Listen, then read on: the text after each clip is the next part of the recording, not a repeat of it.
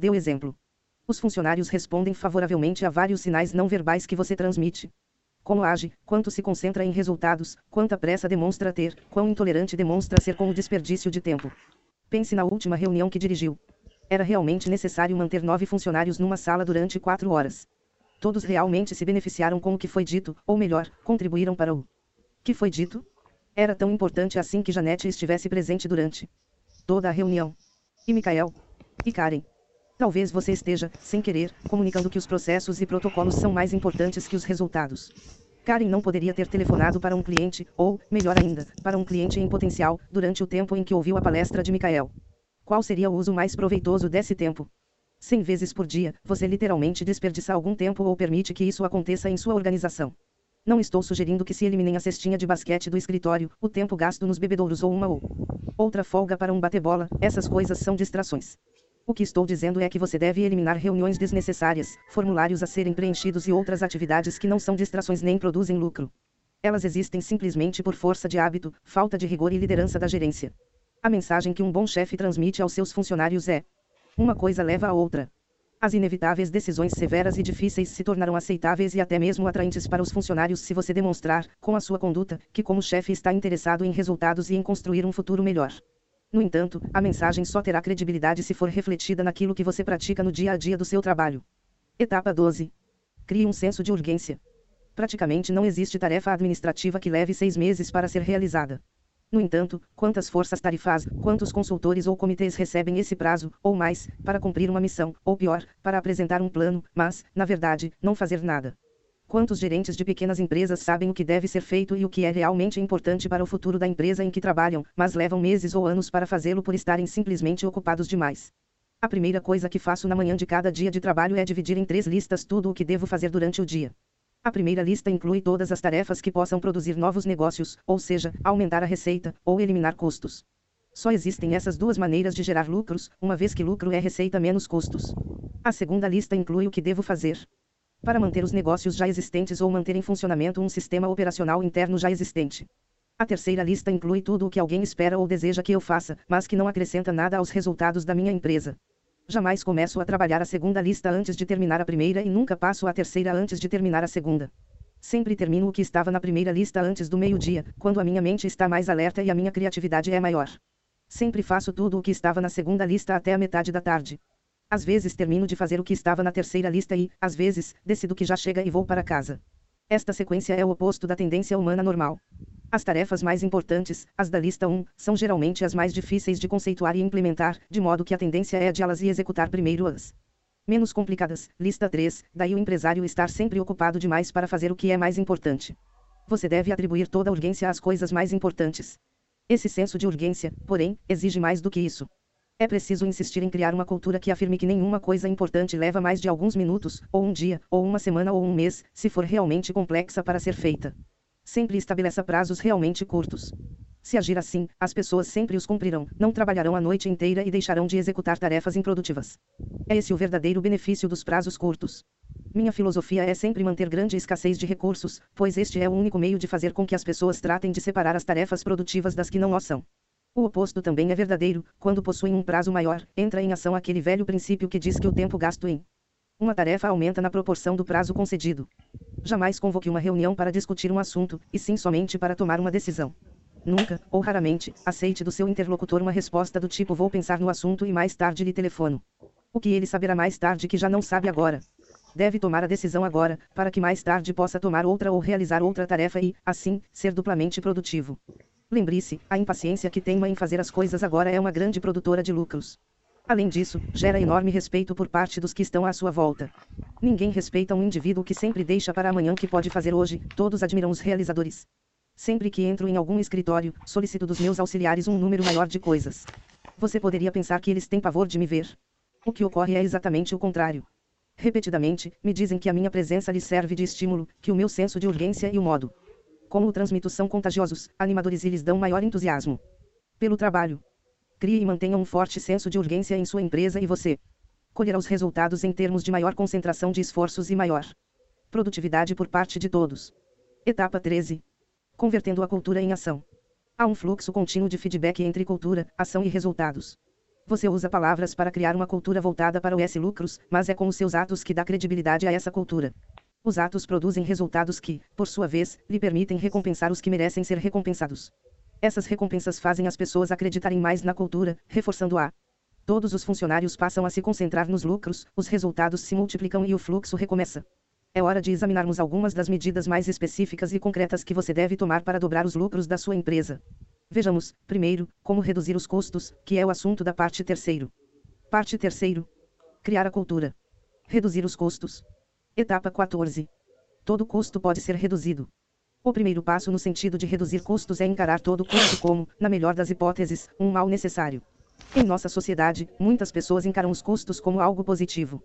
Custos maiores significam uma organização maior a ser gerida, uma burocracia maior a administrar, maior respeito por parte dos amigos e vizinhos. Sempre me surpreende o modo como as pessoas me perguntam sobre o tamanho da minha empresa. Indagam quantos funcionários, não quantos clientes satisfeitos tenho, ou qual a minha receita. Respondo que somos uma empresa relativamente pequena em termos de funcionários custos, porém grande em termos de receita. Naturalmente, a verdadeira medida do sucesso é a receita, ou melhor, a diferença entre a receita e os custos. Eu realmente encaro todo custo, na melhor das hipóteses, como um mal necessário. Na verdade, digo aos meus companheiros de trabalho, não acredito em custos. E não acredito. Todo custo é algo que deve ser, implacavelmente e tanto quanto possível, banido de qualquer firma. No dia a dia, a manifestação desse modo de pensar é que eu e você devemos ver todo custo como um obstáculo a ser vencido, ou seja, precisamos encontrar um meio de eliminá-lo. Quando visito uma empresa e vejo espaços vazios em um escritório, ou uma recepcionista lendo um romance, ou um computador que não é usado, ou ainda um gerente improdutivo e afogado em papelada, vejo logo, instintivamente, uma oportunidade de aumentar os lucros. Nenhum custo é completamente sagrado, nenhum gerente, nenhum sistema, nenhum cargo, nenhum gasto de capital. É verdade que muitos custos escapam ilesos ao meu ou ao seu exame, demonstrando ser necessários, mas a nossa atitude inicial deve ser eliminar todo custo que encontrarmos. Estou falando aqui de um orçamento zero que você deve manter na cabeça, não de um processo orçamentário formal. Não pressuponha que algo deva ser feito da maneira como é feito. Em vez disso, pergunte-se: se eliminasse esse custo, perderia o que, em termos de receita ou de lucro? Como e onde? Se não puder imaginar como e onde, não precisa desse custo. Tudo isso, e o que se segue, se aplica particularmente aos custos não estratégicos, ver etapa 7, mas também aos custos estratégicos. A princípio, estes, por exemplo, despesas com vendedores ou publicidade, produzem lucros, mas somente se forem bem utilizados. Devemos eliminar todos os custos é, estratégicos que não produzam lucros, de modo a termos mais dinheiro para despesas tô... realmente produtivas. Eu estou escutando etapa um livro 15. Aqui. Primeiro reduza os custos, depois faça perguntas. O erro mais comum cometido por um gerente, e pelo presidente ou congresso de um país, é ser cauteloso demais quando se trata de reduzir custos, só devemos reduzir o custo a quando tivermos a certeza de que essa é uma decisão acertada. Isso é pensar às avessas. O certo seria, só devemos manter esse custo se tivermos a certeza de que é necessário. Certa vez eu disse ao presidente de uma firma, a quem prestei assessoria por cinco anos, que o ônus da prova devia ficar a cargo de quem gasta dinheiro em sua organização, não dele quem corta despesas. Ele respondeu que se eu conseguisse implantar esse conceito em sua empresa teria lhe prestado o maior dos serviços. Reduzir custos tem o seu lado reconfortante. Se você estiver errado, alguém sempre lhe avisará e poderá restaurar o custo que eliminou. Na empresa típica, toda a pressão é no sentido de gastar mais. Admita três novos funcionários em vez de seis no departamento X, e eles inevitavelmente voltarão para dizer que estão sobrecarregados de trabalho. Compre 10 computadores em vez de 15, e logo receberá uma requisição para os outros 5. Reduza demais os custos e terá muitas oportunidades de corrigir seu erro. Se gastar demais, seu dinheiro não voltará nunca. Você tem de mudar o modo de pensar da sua organização, a começar por você mesmo. Em caso de dúvida, corte mais e gaste menos. A tendência de aumentar custos é tão grande que somente uma força oposta muito determinada e poderosa consegue detê-la. Etapa 16. Estabeleça orçamentos arbitrários e não negociáveis. A fim de primeiro reduzir custos, depois fazer perguntas, a administração da empresa pode estabelecer para determinado setor um orçamento bem limitado e deixar ao encarregado a tarefa de encontrar um meio de se manter dentro desse orçamento. Certa empresa de serviços profissionais com a qual trabalho tem uma receita de 50 milhões de dólares por ano e costumava gastar 250 mil dólares por mês com materiais e serviços de escritório. Uma rápida análise deixou claro que ninguém nunca fez qualquer tentativa séria de controlar ou minimizar esses custos. Adverti que, em minha experiência, as despesas com suprimentos de escritório são 40% menores nas empresas que se preocupam com os lucros do que nas comuns, ou seja, como aquela. Estabelecemos um orçamento um tanto arbitrário, isto é, baseado na nossa opinião e não em algum estudo detalhado e dispendioso, igual a 60% das despesas anteriores, ou seja, 40% menor. O chefe da empresa declarou: Que só podemos dispor desse dinheiro, não emitiremos cheques que ultrapassem esse total, portanto, não estourem o orçamento. Todos trataram de obedecer. O orçamento foi respeitado no primeiro mês e é respeitado há 22 meses. O dinheiro economizado pela empresa chegou a mais de um milhão de dólares por ano, ou 2,4% do faturamento. O tempo gasto para realizar essa economia foram os 15 minutos em que tomamos tal decisão, outros 5 para redigir o memorando que anunciava o novo orçamento e meia hora para informar e motivar os supervisors interessados.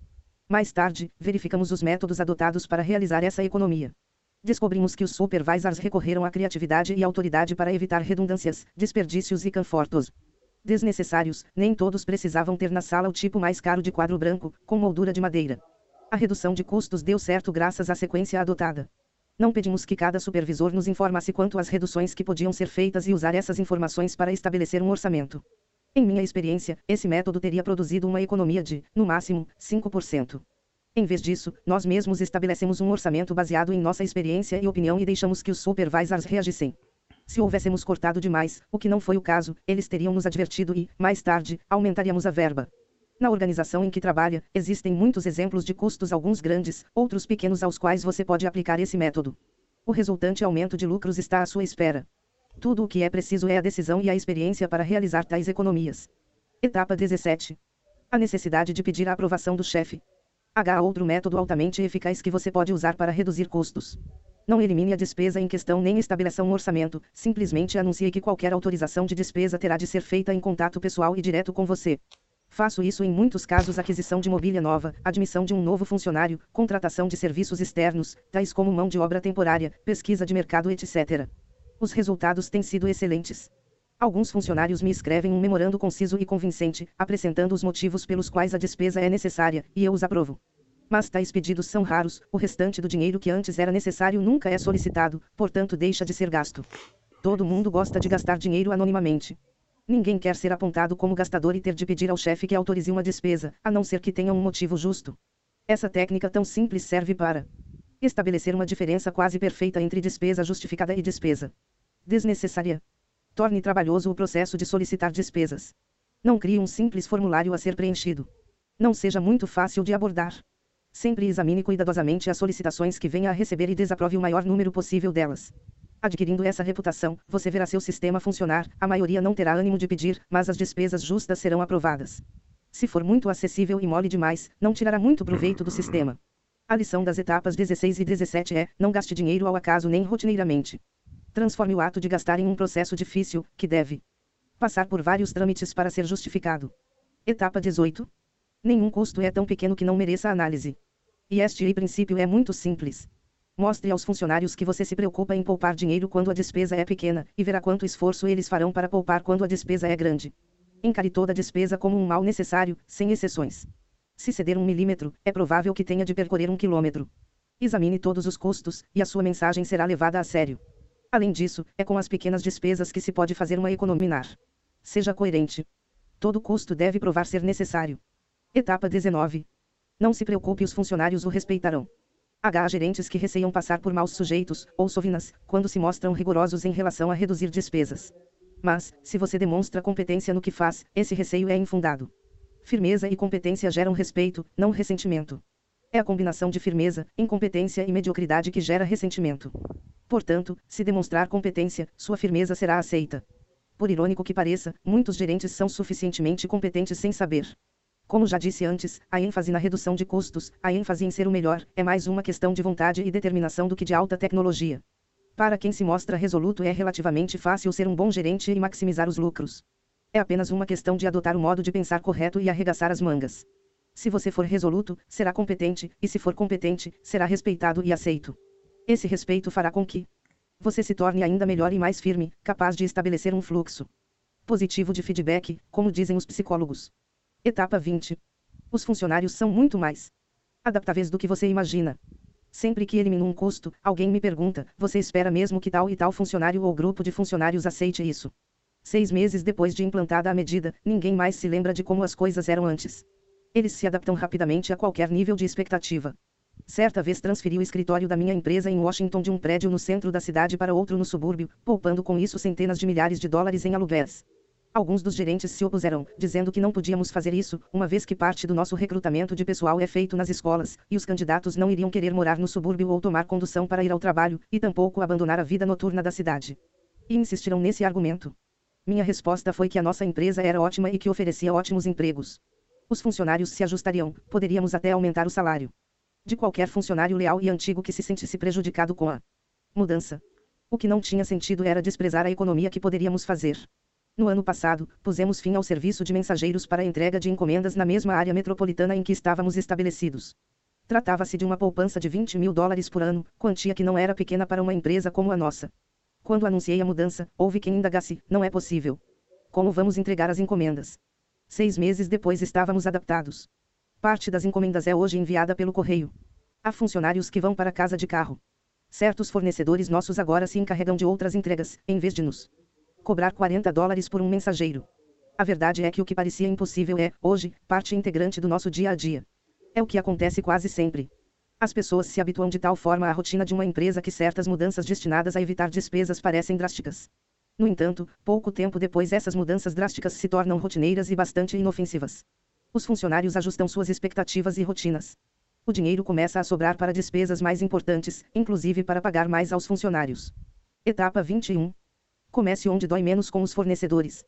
Em os gerentes sentem a necessidade premente de reduzir custos, mas relutam em impor mudanças dolarussas à empresa onde trabalham.